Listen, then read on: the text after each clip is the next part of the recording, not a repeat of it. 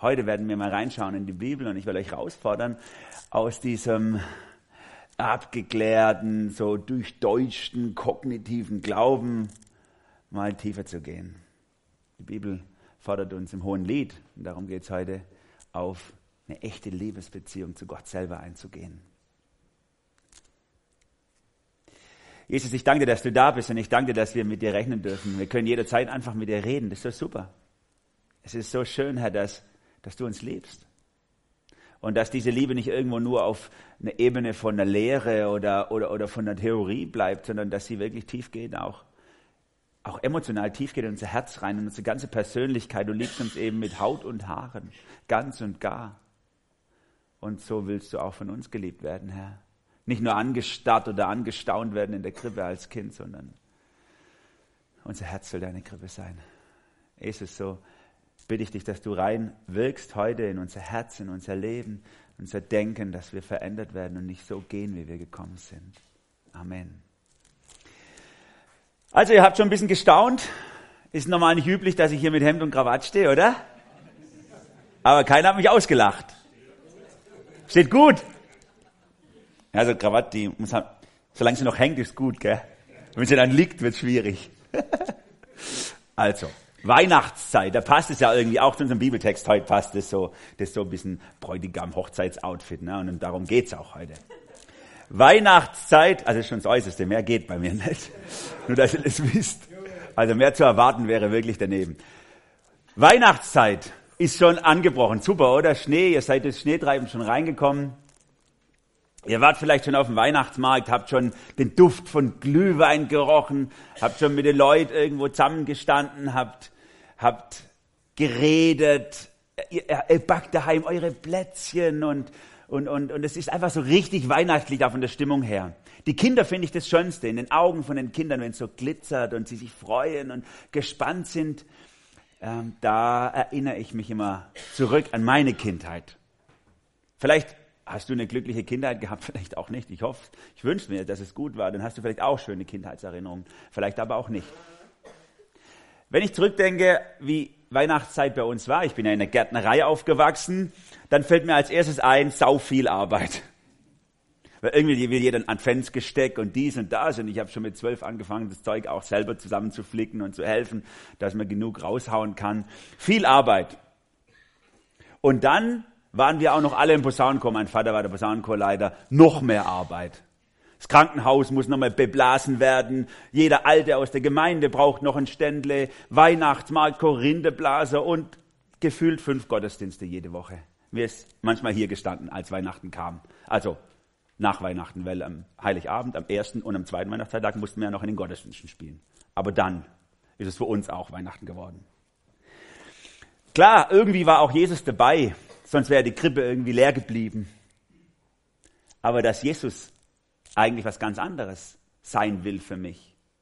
Das mir als Kind, als Heranwachsender erstmal nicht klar gewesen. Ich habe erst viel später begriffen, dass Jesus nicht nur als Kind den Stall ausfüllen will, sondern dass er mein Herz ausfüllen will.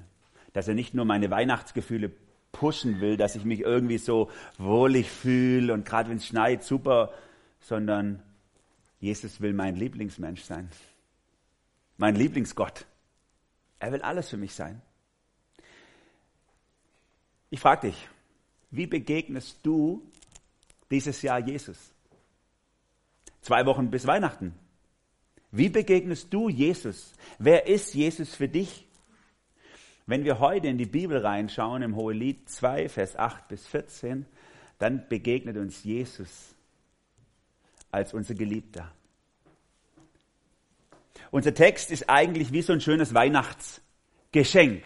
Stellt euch vor, ihr steht an Heiligabend und packt euer Geschenk auf, oder vielleicht macht ihr auch am Weihnachtsmorgen wie die Amis, ist ja egal, auf jeden Fall, ihr packt euer Geschenke aus, ich hoffe, ihr habt welche, dann ist das erste Mal aufpacken und reingucken und erkennen, was drin ist, so, oh, oh, oh, und dann staunen, wow, das gleiche hast du mir doch schon die letzten drei Jahre geschenkt. Oder, oder hab das ich dir letztes Jahr geschenkt?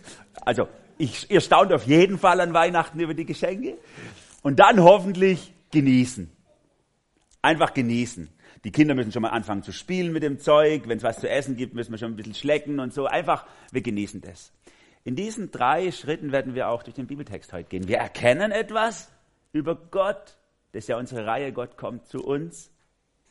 Wir staunen darüber, was da ist und wir genießen es. Lasst uns mal in diesen Bibeltext reingucken. Wenn ihr eure Bibel dabei habt, dann schlagt ihr auf Hohelied 2, Vers 8 bis 14 ist so ungefähr in der Mitte von der Bibel. Ich lese es hier vor. Horch, mein Geliebter, schau, da kommt er. Er springt über die Berge, er hüpft über die Hügel. Mein Geliebter gleicht einer Gazelle oder einem jungen Hirsch. Sieh, da, er steht vor uns im Haus. Schaut durch die Fenster rein, spät durch die Gitter. Mein Liebster begann und sagt zu mir, sagte zu mir, steh auf, meine Freundin, meine Schöne, und komm. Sieh doch, der Winter ist vorüber, die Regenzeit vergangen, vorbei. Die Blumen zeigen sich im Land, die Zeit der Lieder ist da. Turteltauben gurren überall. Die Feige rötet ihre Knoten, die Reben blühen und verströmen ihren Duft. Steh auf, meine Freundin, meine Schöne, und komm. Mein Täubchen in den Felsen in der Bergwand im Versteck. Lass mich deinen Anblick genießen. Lass mich hören deine süße Stimme. Zeig mir dein liebes Gesicht. Da staunt ihr zunächst mal über so einen Text, oder? Da denkt ihr, so what? Wo sind wir hier?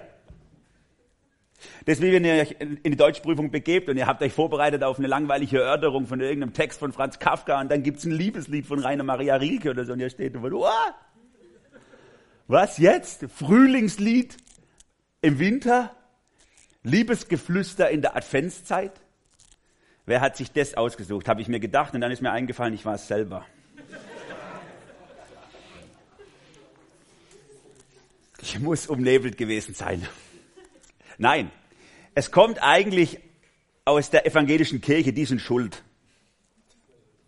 Denn es gibt in der evangelischen Kirche gibt es so eine Regelung, sogenannte Perikopenordnung, die versuchen in sechs Jahren durch alle wichtigen Texte in der Bibel zu kommen. Und weil das manchen Antitraditionalisten, so wie mich, äh, stört, gibt es auch Leute, die so alternative Texte aus, äh, so ausgeben, sagen so, das könnte man als Alternative nehmen. Und unsere Reihe, Gott kommt zu uns dieses Jahr, die geht diesen alternativen Weg, das ist sozusagen die alternative Perikopenordnung der evangelischen Landeskirche. Wir versuchen Texte anzuschauen aus der Bibel, die wir so auf den ersten Blick überhaupt nicht mit Advent in Verbindung bringen würden oder mit Weihnachten. Und so stehen wir auch vor diesem Text denken, Hö? Heute ein Liebeslied aus dem Alten Testament. Und wir werden sehr viel darin entdecken. Wir werden erkennen etwas in diesem Geschenk. Ihr werdet staunen darüber und ihr werdet es genießen. Wie ein gutes Geschenk eben sein muss an Weihnachten. Der erste Gedanke, das Auspacken sozusagen, das erste Mal und den ersten Blick rein. Ich habe es mal so genannt, erkenn doch, Jesus kommt. Jetzt brauche ich das Ding. Ah ja, Dankeschön. Super. Erkenn doch, Jesus kommt. Gott kommt zu uns, ist unsere ganze Reihe. Und jetzt merken wir in diesem ersten Gedanken, es ist eigentlich Jesus. Wenn wir in die Auslegungsgeschichte des Hohen Liedes gehen, ich weiß nicht, ob ihr es schon mal gelesen habt, falls ihr in der Bibel lest, ist jetzt nicht so gerade unsere erste Literatur, dann ähm, hat es mal so einer ausgedrückt, die Auslegungsgeschichte des Hohen Liedes gleicht eigentlich einer Leidensgeschichte. ne? Also so missgedeutet wurde vielleicht wenig anderes. Die Juden hatten die Regel, dass man dieses Lied, also dieses biblische Buch eigentlich nicht im Alter unter 30 Jahren lesen sollte. Denn es ist einfach zu viel Erotik drin. Ja? Das könnte uns in Schwierigkeiten bringen, in Konfusion als Menschen. Und es gab auch später manche christliche Ausleger, zum Beispiel vor 100 Jahren, der bekannteste Adolf Schlatter, der hat es mal betont, hat er gesagt, das ist eigentlich eine gute Regel. Lest es bitte nicht als Jugendliche, ihr Jugendlichen, lest das nicht. Ne?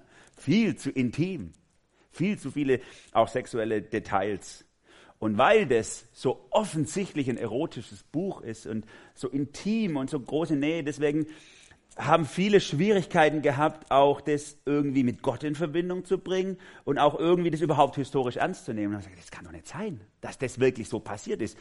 Also, dass das ein Mann seiner Frau schreibt oder die miteinander wegen mir, aber dass das dann nachher in der Bibel landet, also das kann, das kann nicht wirklich so passiert sein. Das muss irgendwie anders gemeint sein. Und dann haben sie versucht, dem so eine geistliche, besondere Bedeutung zu geben. Gerade im jüdischen Kontext war das ganz arg beliebt in den großen jüdischen Schulen, der Mishnah, dem Talmud und dem Targum. Die haben das alle auf die Beziehung zwischen Gott und Israel bezogen. Das ist eigentlich gemeint, das war nicht wirklich historisch echt.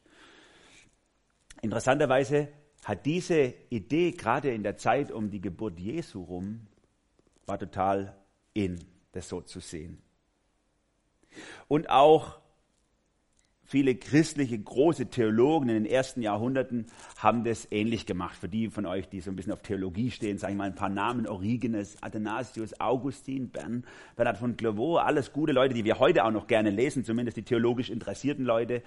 Also die haben das auch gesagt, das kann, also irgendwie, oh, das kann nicht so gewesen sein. Viel zu, spricht man nicht drüber. Das muss geistlich gemeint sein. Kann gar nicht echt gemeint sein. Ein Liebeslied von Salomo an seine Braut. Aber es war so. Salomo hat dieses Buch geschrieben.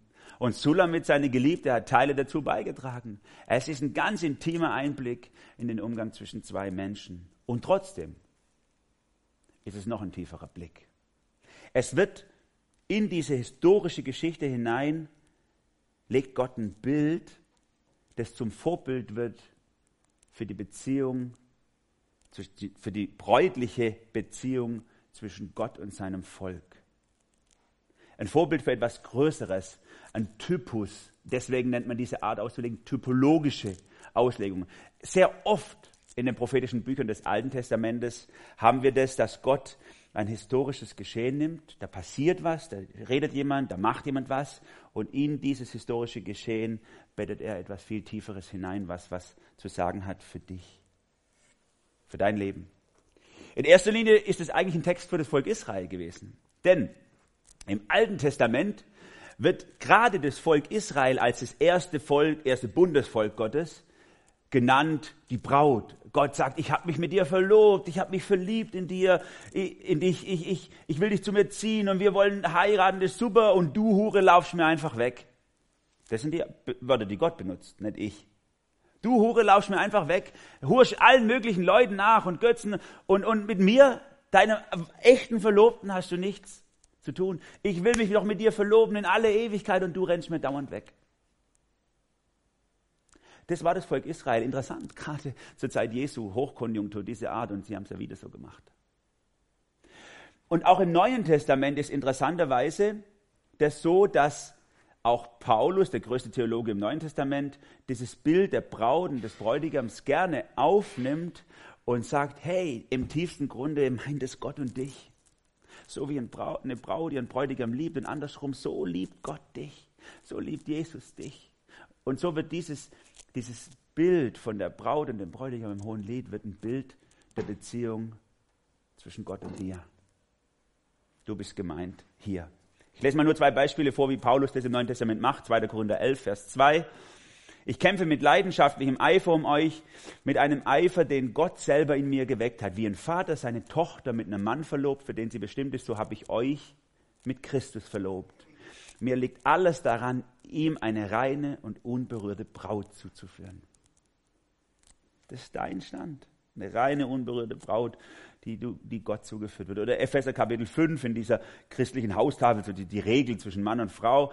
Da zitiert Paulus Mo, den Mose und schreibt, deshalb, so heißt es in der Schrift, wird ein Mann Vater und Mutter verlassen sich mit seiner Frau verbinden, die zwei werden ein Leib sein. Hinter diesen Worten verbirgt sich ein tiefes Geheimnis. Ich bin überzeugt, dass hier von Christus und der Gemeinde die Rede ist. Das ist eine typologische Auslegung, die Paulus nimmt. Er nimmt etwas, was im Alten Testament war, so geschehen ist, und er, er zieht daraus ein Vorbild, ein Typus in unser Leben rein. Und deswegen, wenn wir heute auf diese Worte des Hohen Liedes hören, dann hört durch den historischen Kontext hindurch. Hör, was Gott dir zu sagen hat, in dein Herz rein. Es ist im tiefsten ein Bild dessen, was Gott für eine Beziehung mit dir haben will. Hört nochmal die zwei ersten Verse. Horch, mein Geliebter, schau, da kommt er. Er springt über die Berge, hüpft über die Hügel. Mein Geliebter gleicht einer Gazelle oder einem jungen Hirsch. Sieh, da steht er vor unserem Haus, schaut durch die Fenster rein, spät durch die Gitter.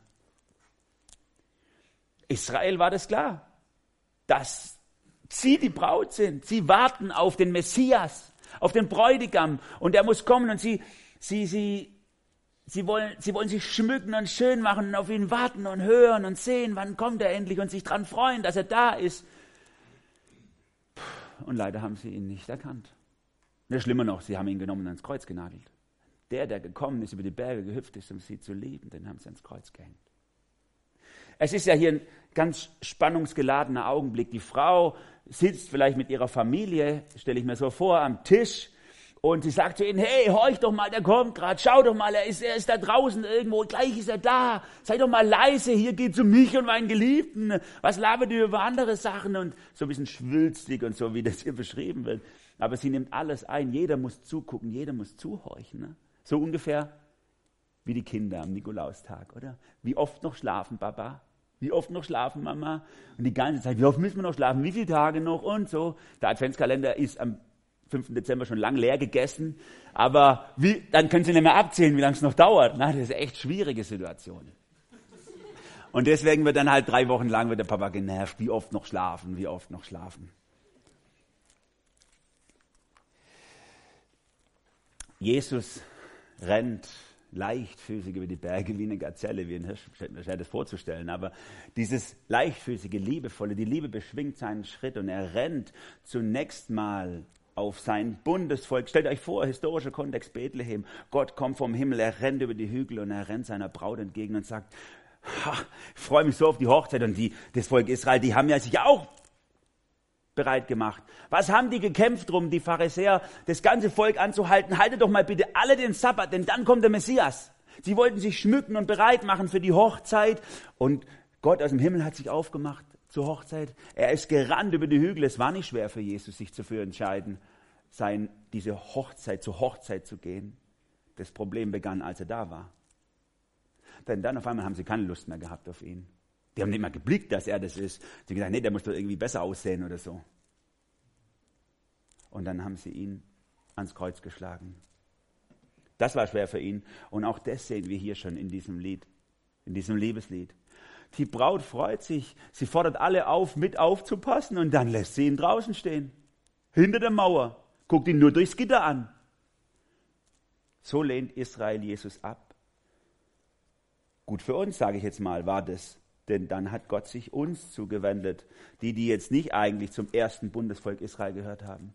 Und das war, das macht die Bibel ja deutlich, der tiefste Plan Gottes, dass er sich allen Menschen zuwenden kann, dass es niemand gibt, egal welche Hautfarbe, welche Nation, wie er drauf ist, der ausgeschlossen sein soll von der Liebe Gottes, sondern jeder. Das ist super. Das war der tiefe Sinn seiner Mission. Und im Advent, in dieser Zeit, wo wir sind, da spüren wir das so ein bisschen nach, dieses schwülstige, schmerzliche Sehnen nach Gott. Mir geht es manchmal so, dass ich, dass ich mich sehne nach Gott wirklich und sage, Herr, ich will, komm wieder, hol mich heim. Ich hab, manchmal habe ich keine Lust mehr oder es ist einfach, ja, ich stelle mir das noch so viel schöner vor, wenn ich bei ihm bin. Es ist für mich Vorbereitungszeit. Irgendwie fühlt man sich eingesperrt auf der Erde. Man, es gibt so viele sch schlechte Sachen hier und, und ich freue mich einfach, dass Jesus kommt und dass ich dann bei ihm sein kann in alle Ewigkeit. Das ist super, ich sehne mich nach ihm. Und wenn du es ernst meinst mit Jesus, dann geht es dir vielleicht gleich. Wir beten im Vater unser, dein Reich komme. Und dann entdecken wir in diesem Liebeslied und in Bethlehem, er ist schon lang gekommen. Er ist schon da. Er ist schon hergerannt. Er liegt da als Kind in der Krippe einfach nur zum Abholen bereit, ganz nah beigekommen. Der Bräutigam steht vor dem Haus und er steht in, getrennt durch diese Wand und durchs Gitter hindurch lockt er die Braut raus in, in die Freiheit der Liebe. Gott hat so eine Sehnsucht nach dir. Das ist das Bild dahinter. Gott hat so eine Sehnsucht nach dir. Er, er liebt dich so unendlich und er sehnt sich nach dir, nach einer vertrauten, liebevollen Beziehung mit dir, zwischen dir und ihm. Jeder einzelne von euch. Er ist schon lang da hat sich auf den Weg gemacht als Jesus im Stall von Bethlehem. Und wir sind manchmal genau wie die Israeliten. Die haben ihn einfach draußen gelassen.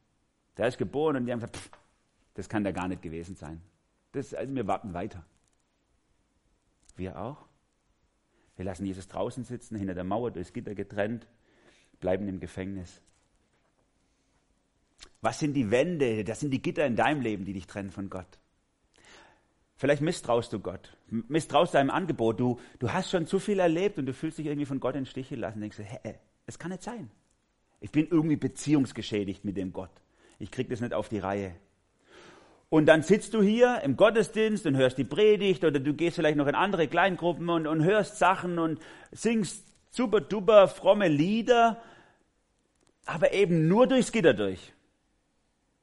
Angucken ja, nicht reinlassen. Hören ja, vom Kopf her klar, aber eben nicht in mein Herz rein. Das wäre doch ein Schritt zu weit. Ich bleibe lieber in meinem gewohnten Haus, in meinen gewohnten Räumen, die Tür bleibt abgeschlossen. Das muss nicht so bleiben. Entdeck doch Gott als leidenschaftlichen Liebhaber. Erkenne, dass Jesus kommt, dass er schon lange gekommen ist, dass er draußen vor deinem Haus steht, vor deinem Leben und dass du ihn durchs Gitter schon sehen kannst und dass du ihn hören kannst. Und Advent heißt im tiefsten, öffne dich für diesen Jesus. Mach dein, dein Herz auf. Er wirbt um dich wie ein Liebhaber um seine Geliebte.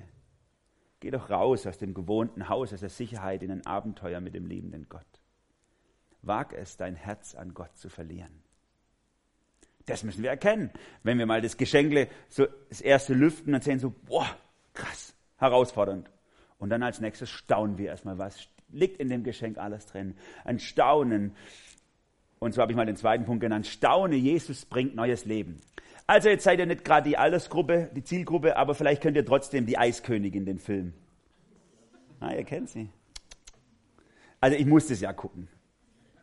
Mit meinen Kindern. Ich muss es immer wieder gucken. Ich muss auch jeden Tag das Kleid meiner Tochter sehen, mit dem sie rumrennt. Und neulich, ah, wieder dieses Elsa und Anna Kleiden. Dann ist es dreckig und versifftes Ding, aber das wird nicht ausgezogen. Sag ich, guck doch mal an, wie du aussiehst. Das ist ja eklig. Sag ich, Papa, kein Problem. Und dann höre ich den Föhn im Bad, dann kommt sie wieder. Hat sie sich komplett abgewaschen und alles abgeföhnt. die ist drei Jahre alt. Und so, das, aber ausgezogen wird das Ding nicht. Das ist einfach heilig sozusagen. Wenn ihr diesen Film gesehen habt, dann kennt ihr die Story Elsa, die Eiskönigin, die zu einem Leben verdammt ist in ewigem Eis und Kälte. Und sie zieht sich zurück immer mehr von allen Menschen und, und, und, es kommt eine riesige Kälte in ihr Leben rein und am Ende endet der Film, wie sie eben zu einer Eisstatue, also da in eine Eisstatue erstarrt. Und alles ist vorbei. Aber dann, dü, dü, dü, dann kommt die große Liebesszene, das Happy End und die Macht der Liebe, die sie umfängt, bringt das Eis zum Schmelzen und auf wundersame Weise wird es Frühling. Die Vögel zwitschern, die Blumen blühen sofort und äh, es wird wunderschön. Alles. Dieses, dieser Film ist so voller Symbolik. Der Winter steht für die Kälte und für die Traurigkeit und für das, die Abwesenheit von Leben und von Freude und der Frühling für die Schönheit und die Freude und die Liebe. Und das sind genau die gleichen Bilder, die Salomo in diesem Bibeltext benutzt. Genau die gleichen. Mein Liebster, ab Vers 10, mein Liebster begann und sagte zu mir, steh auf, meine Freundin, meine Schöne, und komm, sieh doch, der Winter ist vorüber, die Regenzeit vergangen, vorbei, die Blumen zeigen sich im Land, die Zeit der Lieder ist da, Turteltauben gurren überall, die Feige rötet ihre Knoten, die Reben blühen und verströmen ihren Duft. Steh auf, meine Freundin, meine Schöne, und komm. Der Winter vorbei, nun ja, passt nicht ganz in die Jahreszeit heute, irgendwie etwas deplatziert, dunkel, und kalt ist es draußen, Schnee treiben äußerlich, vielleicht aber auch in deinem Herzen. Und darum geht es im tiefsten. Es ist eine Symbolik. Es geht in diesem Lied um Frühlingsgefühle, um Liebesgeflüster und Blütenträume. Es ist ja eine Liebesdichtung. Es zeigt im Grunde Nähe und Intimität und Liebe, die nicht nur Salomo mit seiner Verlobten haben wollte, sondern die Gott mit dir haben will. Die Gott mit dir haben will. Voller Intimität und Sehnsucht ist er auf den Weg gegangen zu dir. Und diese junge Frau, die erzählt hier davon, wie der Bräutigam kommt und rennt und zu ihrem Haus und schon, sie freut sich selber riesig auf ihn. Sie hört ihn schon, sie, sie, sie, sie riecht schon das, was da draußen passiert und, und, und, und sie sieht vieles. Aber sie bleibt drin. Draußen ist Frühling und sie bleibt drin. Sie bleibt da, wo man bleibt, wenn es Winter ist, im Haus. Da geht man nicht raus. In Israel ist es ja Winter ungefähr März rum, April vielleicht, nicht wie bei uns jetzt. Und da bleibt man im Haus, auch wenn die jetzt nicht so arschkalt haben wie bei uns, man bleibt da trotzdem drin, denn es ist unangenehm. Die haben auch nicht die Kleidung äh, dafür bereit. Und dieser Bräutigam ruft, komm raus. Es ist Frühling, komm raus. Steh auf. Bleib nicht liegen in der Kälte. Das ist im Grunde die tiefste Bedeutung von Weihnachten. Es ist zwischen dir und Gott kein Winter mehr. Es ist Frühling geworden. Die Vögel zwitschern. Wir benutzen dieses Bild noch von den Turteltauben ja immer noch bis heute. Es kommt aus dem hebräischen Denken. Es ist Frühling, die Turteltauben gurren und Liebesgeflüster und Blumen und Knospen und riechen und schmecken. Zwischen dir und Gott. Warum bleibst du immer noch im Haus drin? Warum pflegst du immer noch deine Kältekammer und dein persönliches Eisschloss wie die Elsa? Dass es Gott nicht gut meint mit dir, dass er immer schon Probleme hatte mit dir und dass dies und jenes passiert ist und so und deswegen bleibe ich hier. Frühling und Liebe gehören zusammen. Die Frühlingsgefühle, wie wir so schön sagen. Und das beschreibt ja auch dieses Bild hier. Salomo, der war so verknallt in seine Sulamit und sie so verknallt in ihn. Das war der Hammer und diese ganzen Bedeutungen der Feigen, die gerade zum reif geworden sind zum Essen und die, die Weinreben, die man riechen kann und alles. Das sind ja nur, also es ist wirklich passiert, aber es sind auch vor allem Bilder für die Gefühle der beiden, für die emotionale Struktur, für das, dass sie so super duper miteinander. Vielleicht hast du auch so eine Sehnsucht nach Frühling in deinem Leben. Eine Sehnsucht, dass, dass irgendwas passiert, dass der Winter zu Ende ist. Im Grunde, glaube ich, ist es ein Verlangen nach der Gegenwart Gottes, nach der Gegenwart Jesu in deinem Leben. Aber irgendwie steckst du noch in so einem selbstgewählten Winter fest. Festgefroren durch Schmerz, durch Verlust. Zu viele Sachen sind irgendwie passiert, zu viele Leute gestorben zu viel Beziehungen zerbrochen, zu viel Böses passiert. Du hast keine Kraft mehr, keinen Mut mehr, keinen Bock mehr, nochmal eine Beziehung mit Gott anzufangen, ihm noch eine Chance zu geben. Dafür fällt dir einfach die Kraft. Und deswegen ziehen wir uns lieber auf so eine kognitive Ebene zurück. So, Gott, klar, ist in Ordnung, ihn gibt's, ich höre ihn ja, ich sehe ihn ja, ist super, Passbild abgeglichen, das ist er, in Ordnung. Aber nicht hier. Nicht für mich, nicht in mir drin. Er darf mich nicht aufwühlen, er darf mich nicht umkrempeln, er darf, ich will nicht so ein Liebesding mit ihm und so, sondern lieber nur halt so eine Lehre eben. Ich glaube das schon. Ich will dich herausfordern. Zwei Wochen bis Weihnachten. Schau doch nochmal in dein eigenes Leben rein. Grab doch nochmal nach, wo der Winter in deiner Seele sich festgesetzt hat. Spür und erkenn, was dich hindert, ganz Gott zu vertrauen. Wo sind die Enttäuschungen? in deinem Leben, die dich irgendwie nur noch auf so eine leere kognitive Kopfebene abschieben und keine Herzensbeziehung mehr zu Jesus möglich ist, zu Gott möglich ist. Und dann staun, staun über Jesus, staun über die zärtlichen, sehnsüchtigen Worte, die er zu dir spricht. Steh auf, meine Freundin, komm, komm, meine Schöne, komm her. So redet Jesus zu dir. Gottes Worte für dich. Jesus wirbt um dein Herz. Gib dich ihm doch ganz hin. Bleib nicht im Haus, bleib nicht im Winter. Staun, dass in Jesus Frühling kommt. Lasst euch wie so ein Weihnachtsplätzchen auf, dem, auf der Zunge zergehen, was Gott tut. Jesus ist kommen, Grund ewiger Freude. Grund ewiger Freude.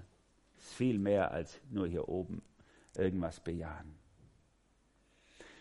Nun haben wir also erkannt, was in dem Geschenk drin ist. Wir haben gestaunt darüber, wow, so ist Gott. Habe ich noch gar nicht gedacht, dass Gott so krass, also emotional und alles. Wow. Und dann kommt der Moment, wo wir es rausnehmen und wo wir es einfach genießen, das Geschenk. Und das ist jetzt der dritte Gedanke, den ich euch mitgeben will aus diesem Bibeltext. Genieß es. Jesus liebt dich. Da schreibt Salomo in diesem Vers 14, mein Täubchen in den Felsen, in der Bergwand, im Versteck, lass mich deinen Anblick genießen, lass mich hören, deine süße Stimme, zeig mir dein liebes Gesicht. Also, jetzt sind wir kurz vor Weihnachten und ihr habt vielleicht schon super viel Stress, um die Geschenke einzukaufen und zu verpacken. Falls ihr es nett habt, weil ihr nicht so viele Leute zum Verschenken habt, könnt ihr gerne auch mir noch was vorbeibringen. Ich packe auch gerne ein paar Geschenke aus, das ist in Ordnung. Die meisten Leute haben Stress und ähm, wenn dann Weihnachten endlich kommt, dann könnt ihr es genießen miteinander. Du und deine Frau oder dein Mann oder ihr miteinander als Familie. Im Alltag rennt man ja die ganze Zeit nur aneinander vorbei, da gibt es so viel zu tun. Aber dann Weihnachten, Familienfest, Fest der Liebe, Fest der Freude. Also zumindest in den Hollywood-Filmen ist es so. In der Realität ist es die Zeit, wo die meisten Menschen einsam sind, wo die Selbstmordrate am höchsten ist, wo Depressionen um sich greifen, weil eben das nicht so ist. Sobald, mal drei Tage, sobald man mal drei Tage nicht mehr einkaufen kann, ist man ganz schön einsam. Sogar die haben geschlossen über Weihnachten. Gib dir das mal. Am schlimmsten dran sind die Leute, die einsam sind, obwohl sie in einer Beziehung sind, obwohl sie verheiratet sind, obwohl sie in einer Familie sind. Ihr müsst zehn Tage mit eurer Familie verbringen. Mit einem Mann, mit einer Frau. Das kann ganz schön hart werden, wenn man sich nichts mehr zu sagen hat. Da fangen manche Leute vor lauter Langweile an zu arbeiten in der, in der Weihnachtsferien. Erinnerst du dich noch dran? Ich nenne euch jetzt mal euch Männer. Erinnerst du dich noch dran? An die Zeit, wo du deine Frau noch schön fandest? Jetzt sind irgendwie die Jahre so drüber gegangen. Erinnert ihr euch noch dran, wo sich ihre Stimme so angehört hat? Ihr konntet nicht genug kriegen am Telefon. Ja, Schatz, erzähl weiter. Super. Und heute grillt nur noch die Stimme so keifend im Hintergrund. Ihr denkt so, oh. Die Zeit, wo ihr, ihr frisch verheiratet war und sie liegt im Bett und ihr schaut ihr schönes Gesicht an. Ihr könnt nicht schlafen, weil es so schön ist, sie zu betrachten und ihr Gesicht. Und heute guckt ihr durch sie durch, weil ihr es nicht aushalten könnt. An ihr vorbei.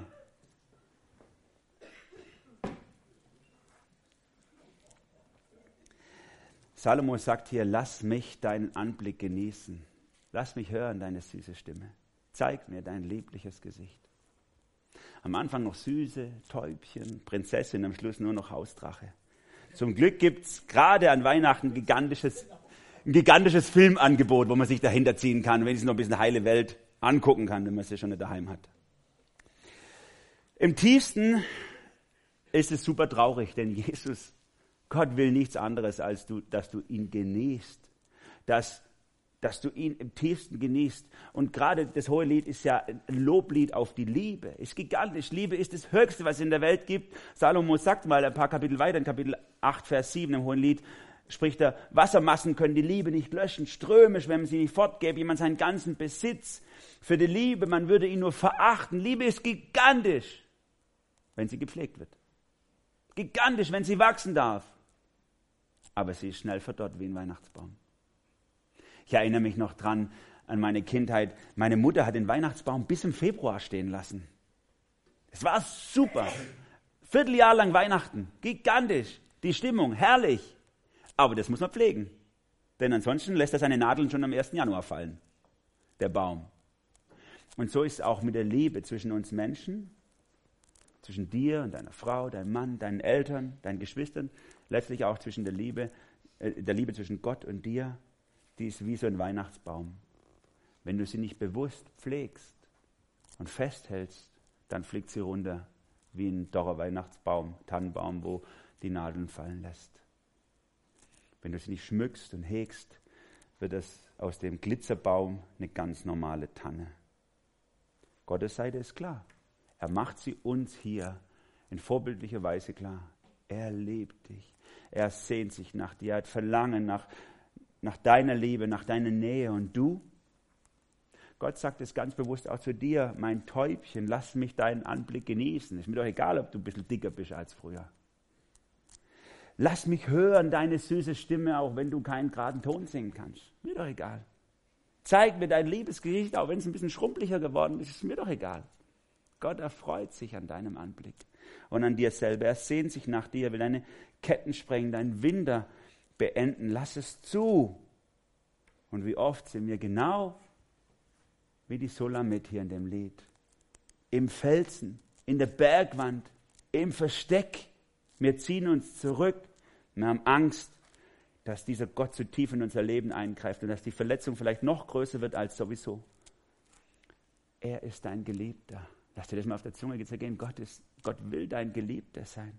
Er sieht dich an, wie ein verliebter Bräutigam die Braut ansieht, wo er sich nicht satt sehen kann an ihr. Und er will, dass du das auch genießt. Dein Wohl ist ihm eine höchste Befriedigung. Öffne dich ihm. Lass, lass die Krippe nicht leer, Vielmehr lass dein Herz seine Krippe sein. Ihr kennt vielleicht dieses Lied von Paul Gerhardt, schon uraltes Weihnachtslied. Ich stehe an deiner Krippe hier. Da heißt es in einem Vers, eins aber hoffe ich, wirst du mir, mein Heiland, nicht versagen, dass ich dich möge führen für in, bei und an mir tragen. So lass mich doch dein Kripplein sein. Komm, komm und lege bei mir ein, dich und all deine Freuden.